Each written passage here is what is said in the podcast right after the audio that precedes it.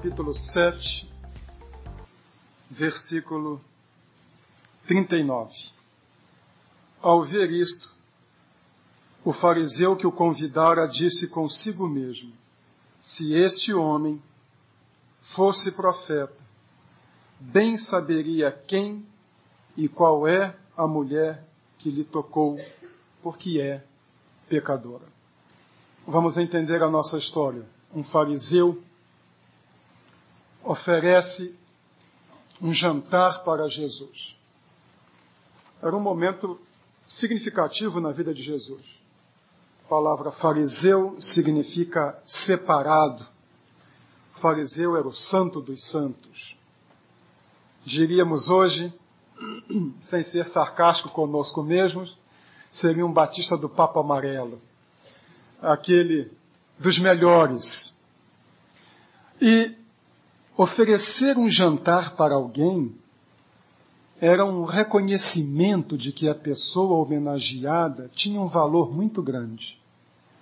Então Simão, fariseu, dá um jantar para Jesus e todo mundo fica sabendo. Simão subiu até no conceito popular também. Ele é um fariseu, mas ele é um homem que tem a mente aberta, está recebendo esse pregador itinerante. Mas aí apareceu uma penetra na festa de Simão. Uma mulher que não tinha uma reputação muito boa, uma meretriz. E esta mulher, sem ser convidada, entra, leva um vaso de alabastro com unguento, um perfume, chega por detrás de Jesus, aos seus pés, e as mesas eram baixas. Quando virem aquele quadro da Santa Ceia, todo mundo sentado em cadeira, sabem que aquilo é um equívoco, não havia cadeira. As mesas eram da altura deste banco, e as pessoas se sentavam com os pés estirados. A mulher se chega, derrama o unguento sobre Jesus, diz o texto, chorando, regava seus pés com suas lágrimas, enxugava com os cabelos, beijava-lhe os pés. A mulher não só é uma mulher de péssima reputação, como também não tem muito pudor, porque as mulheres não tinham o cabelo desenrolado em público. mulher mantinha o seu cabelo enrolado, imagine desenrolar o cabelo. Ela entra de penetra numa festa, não tem uma boa reputação, ela vai lá fazer um papelão desse, chorar, chorar lá nos pés do homem, ainda derrama um nos pés do homem e vai enxugar com o cabelo. Ai, a reputação de Simão no dia seguinte na coluna social dos jornais iria lá para baixo. Então Simão diz assim: se este homem fosse profeta, bem saberia quem e qual é a mulher que lhe tocou, porque ela é pecadora, ela é uma adúltera. Isso aqui é a casa de um fariseu. Ele é um pregador. Ele deveria ter também um pouquinho de compostura e dizer: mulher, cai fora. Vamos manter as aparências. Se este homem fosse profeta. Eu confesso que quando pensei em preparar um sermão nesse texto, pensei em dizer para Simão: ele era Simão, ele era profeta. Iria usar o versículo 40, quando Jesus toma essa atitude. Dirigiu-se dirigiu Jesus ao fariseu e lhe disse: Simão, uma coisa tenho a dizer-te. Ele respondeu: Dize a mestre. E aí Jesus, com aquela sua sabedoria, conta uma história e pega o coitado do Simão no contrapé e deixa Simão sem ter o que dizer. Pensei em preparar a mensagem dizendo para Simão: ele era profeta. Mas mudei de ideia. Ele não era profeta, felizmente. Ele era o Cristo. Ele era o filho de Deus. E quero explicar por quê. Porque os profetas têm fama de ser mal emburrados. Ele trata Simão com simpatia, apesar da atitude condescendente de uma superioridade arrogante da parte de Simão, ele o trata com simpatia, mesmo sendo diminuído. Ele trata a mulher com ternura, Salomão, ah, perdão, Simão tem alta respeitabilidade na sociedade e a mulher não. Mas ele trata a mulher com ternura, e no versículo 48 nós lemos: Então disse a mulher: Perdoados são os teus pecados. Se ele fosse profeta, ele não perdoaria os pecados. Profeta não perdoa pecado. Se ele fosse profeta, sem dúvida, abriria as baterias contra Simão e contra a mulher. Mas ele não era um profeta. Ele era o filho de Deus. Por isso, ele aceita dialogar com todos. Os profetas eram homens de padrões muito rígidos. Eliseu tinha um ajudante chamado Geazi. E um dia Geazi aceitou uma gratificação que Eliseu não quis e aceitou a gratificação, dizendo que Eliseu havia pedido a gratificação. Depois Geazi voltou como quem não quer nada, disfarçando. Eliseu olhou para ele e disse assim: Onde foste? Ah, fui por aí. Tu foste lá pegar a oferta com o homem. Eis que a lepra se pegará a ti e a tua casa por todo o resto da tua vida. Puxa vida, por causa de uma gorjeta. Lá está Geazi leproso. Eliseu mandou descer fogo do céu. E quando um grupo de moços começou a dizer sobe careca, querendo que ele também ascendesse aos céus como Elias, achando que ele não tinha autoridade de Elias, Eliseu ficou meio zangado. Saiu da floresta e matou os moços.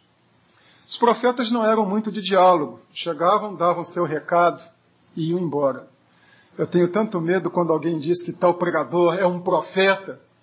O pastor Shirleyton disse aqui que eu era um profeta. Por favor, eu não sou um profeta, eu sou um pregador cristão. Normalmente, quando o indivíduo diz que é profeta, isso é pretexto para chegar e descarregar as suas diatribes em cima dos outros. Deixa lá o seu mau humor. Mas ele é um homem de diálogo, dialoga com Simão, que é fariseu dialoga com Nicodemos, que é o príncipe dos fariseus. Logo depois de conversar com Nicodemos, dialoga com uma mulher que tivera cinco maridos e agora estava com o sexto que ela havia tomado de outra. Dialoga com escribas, com fariseus, com gente da rua. E a primeira grande lição que nós podemos tirar é que ele não é um profeta que chega e diz: sejam assim, e se não forem assim, vocês estão perdidos. Ele é o Salvador, o Deus encarnado, que ouve, que fala, que ensina, que tem misericórdia, que não se deixa levar pelas aparências, que não olha a capa de religiosidade que nós vestimos, e nem a máscara de virtude e de bom mocismo que nós usamos para impressionar as pessoas. Ele nos aceita como somos. Ele aceita esta mulher na casa de Simão e assim como foi paciente e misericordioso com Simão, também foi paciente e misericordioso com esta mulher. Ele é o Salvador que trata o ser humano com maior respeito. Ele é o Salvador que pode nos ouvir apesar de nossas falhas, de nossos pecados e de nossas limitações. Ele é o Salvador que não lança em rosto os nossos pecados. Ele é aquele que sempre tem uma palavra de misericórdia e de ternura para com aqueles que parecem indignos e que parecem aos olhos humanos não terem nenhum valor. Um profeta, rígido e fechado em seus padrões, que não aceitasse um desvio de milímetro sequer, para mim seria um homem pouco útil.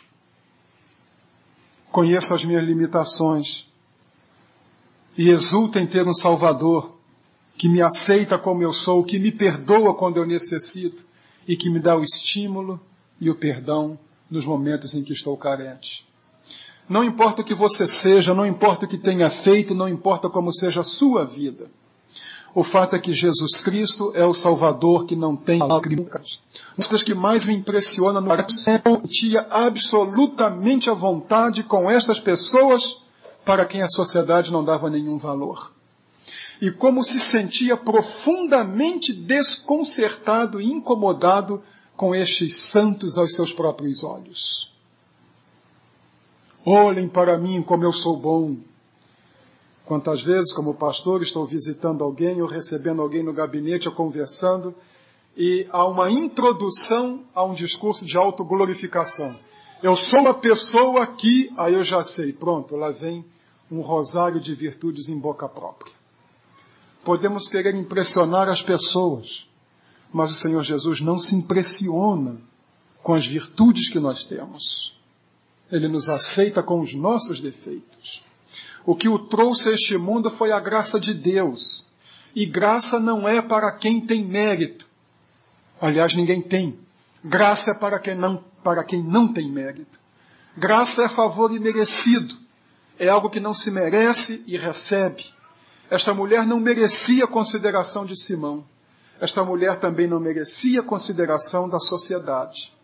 Mas o Senhor Jesus não é o Salvador que trata conosco com base no que nós merecemos, mas trata conosco com base na Sua graça, naquilo que é exatamente a nossa carência. Este homem não era profeta. Por isso, em primeiro lugar, aceita dialogar com todos. Este homem não era profeta, por isso, carne os corações. Simão não falou. Simão não disse assim, Senhor, o senhor porventura sabe quem é essa mulher que está aí? Ele disse para si mesmo, pensou lá consigo, suas considerações pessoais. Se este homem fosse profeta, ninguém ficou sabendo o que Simão pensava, mas Jesus sabia. Ele também não falou, não disse uma palavra. Mas existe a linguagem não verbal, a comunicação não verbal. E a linguagem da mulher foi a mais comovente que existe: lágrimas. Ela não falou com palavras, ela falou com o coração. O Salvador discerniu os sentimentos de Simão e discerniu os sentimentos da mulher. Muitas vezes, a semelhança da mulher, nós também não conseguimos verbalizar o que se passa no nosso coração. Em alguns momentos é indignação ficamos tão indignados com uma situação ou com alguém que não temos palavras. Mas Ele sabe. Em algumas ocasiões nós não externamos para ninguém, nós só pensamos, mas Ele sabe. Há momentos em que as pessoas não nos compreendem, mas Ele entende. Ele entende a postura negativa como a de Simão. Ele entende a postura positiva como a da mulher. A mulher precisava de perdão. Simão achava que não precisava. O problema para os de hoje, existem muitos fariseus ainda hoje, é que os fariseus sempre acham que são muito bons e que Deus lhe deve algum favor. Há até fariseus que são membros de igreja e acham que a igreja deve estar muito orgulhosa em tê-los no seu rol, que Deus deve estar muito satisfeito em tê-los como filhos. Esse é o problema do fariseu. Mas a mulher não era uma farisoa o fariseia. Escolham aí como fica melhor, já que não havia mulheres entre os fariseus. Mas a mulher era uma pecadora que necessitava de perdão. E há uma coisa em que Jesus é especialista: em conceder perdão. E mesmo sem que a mulher lhe dirigisse uma palavra, ele conta uma história para Simão e depois abruptamente vira para a mulher e diz assim: Em você mas ela não precisou dizer, porque ele conhecia. Ele está aprendendo do nosso Salvador. Felizmente, ele não é poeta. Ele é um Salvador misericordioso, que sabe quando nós temos de culpa, peso sobre os ombros, uma consciência culpada é um dos maiores fardos que uma pessoa pode carregar. O saber que está errado, que cometeu um erro, Não entro em detalhes, mas muitas vezes aconselho pessoas, pessoas que vêm carregando fardo de culpa por muitos anos, por coisas que ficaram lá no passado.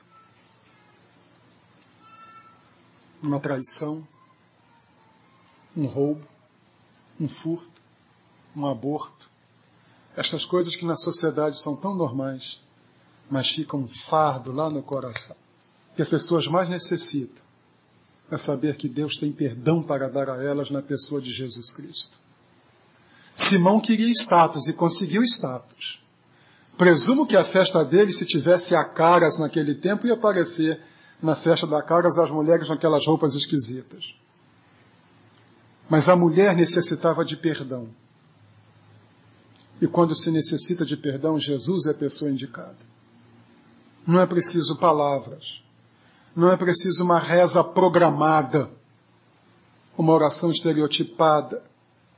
Ele conhece o sentimento do coração.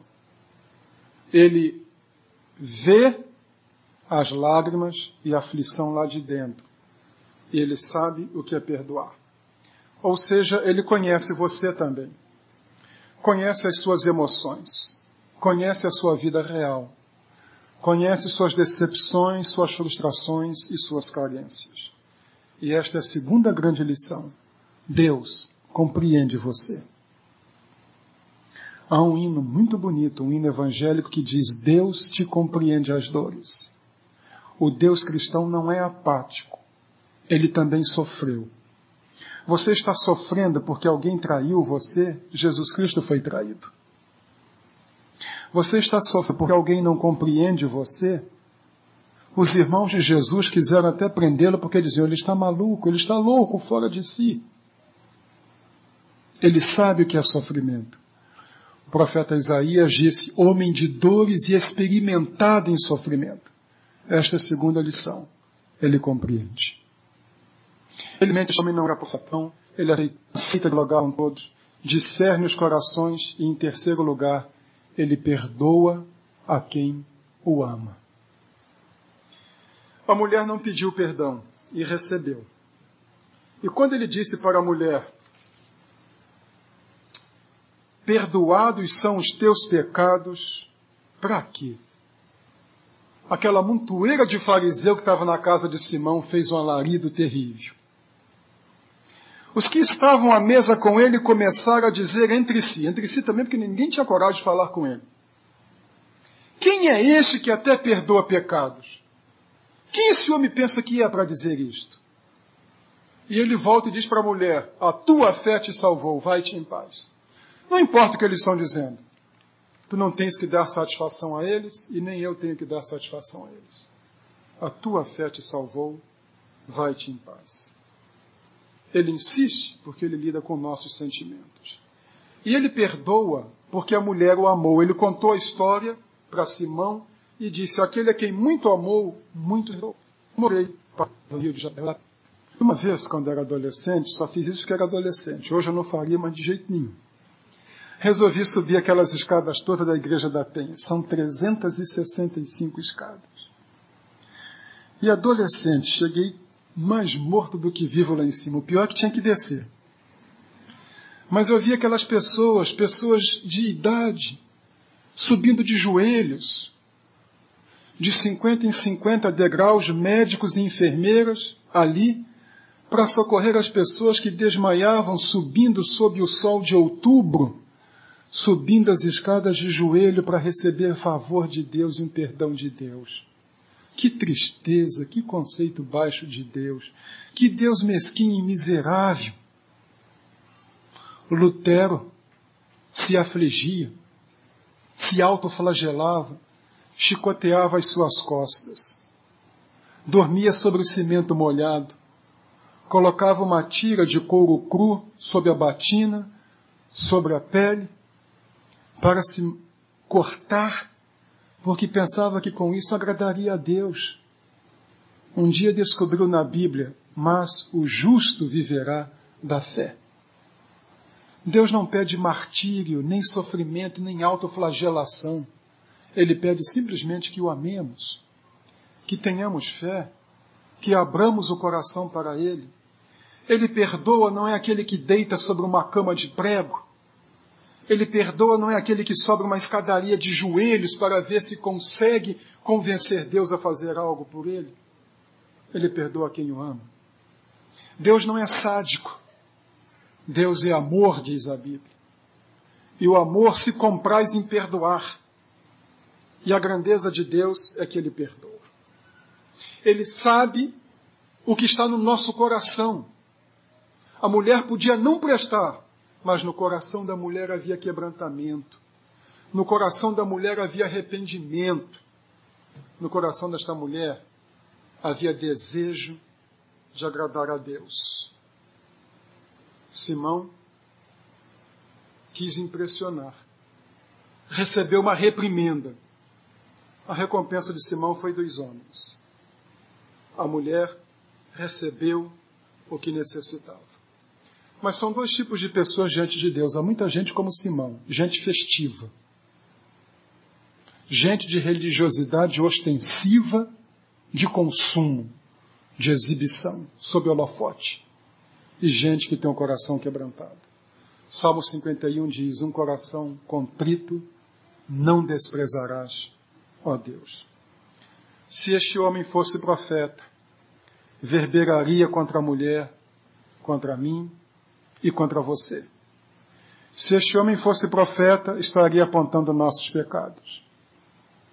Se este homem fosse profeta, talvez estivesse dizendo para mim: quem você pensa que é para estar aí neste púlpito? Se este homem fosse profeta, talvez estivesse dizendo para você: quem é que você está querendo enganar com essa cara de que está prestando atenção no culto depois de tudo que você fez nesta semana?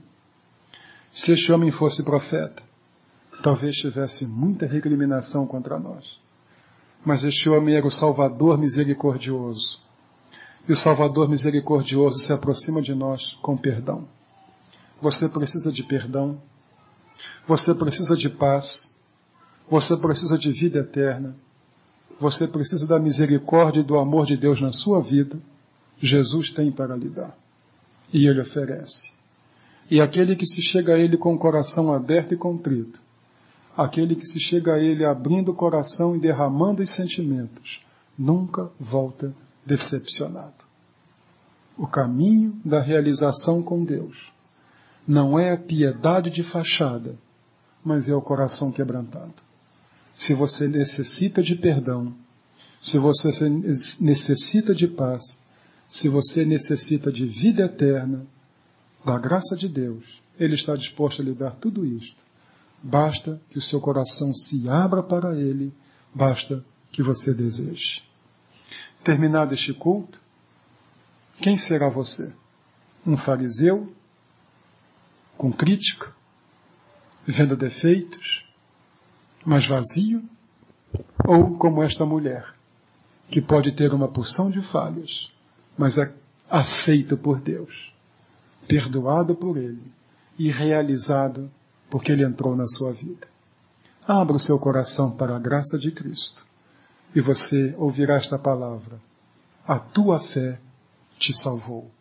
Vai-te em paz.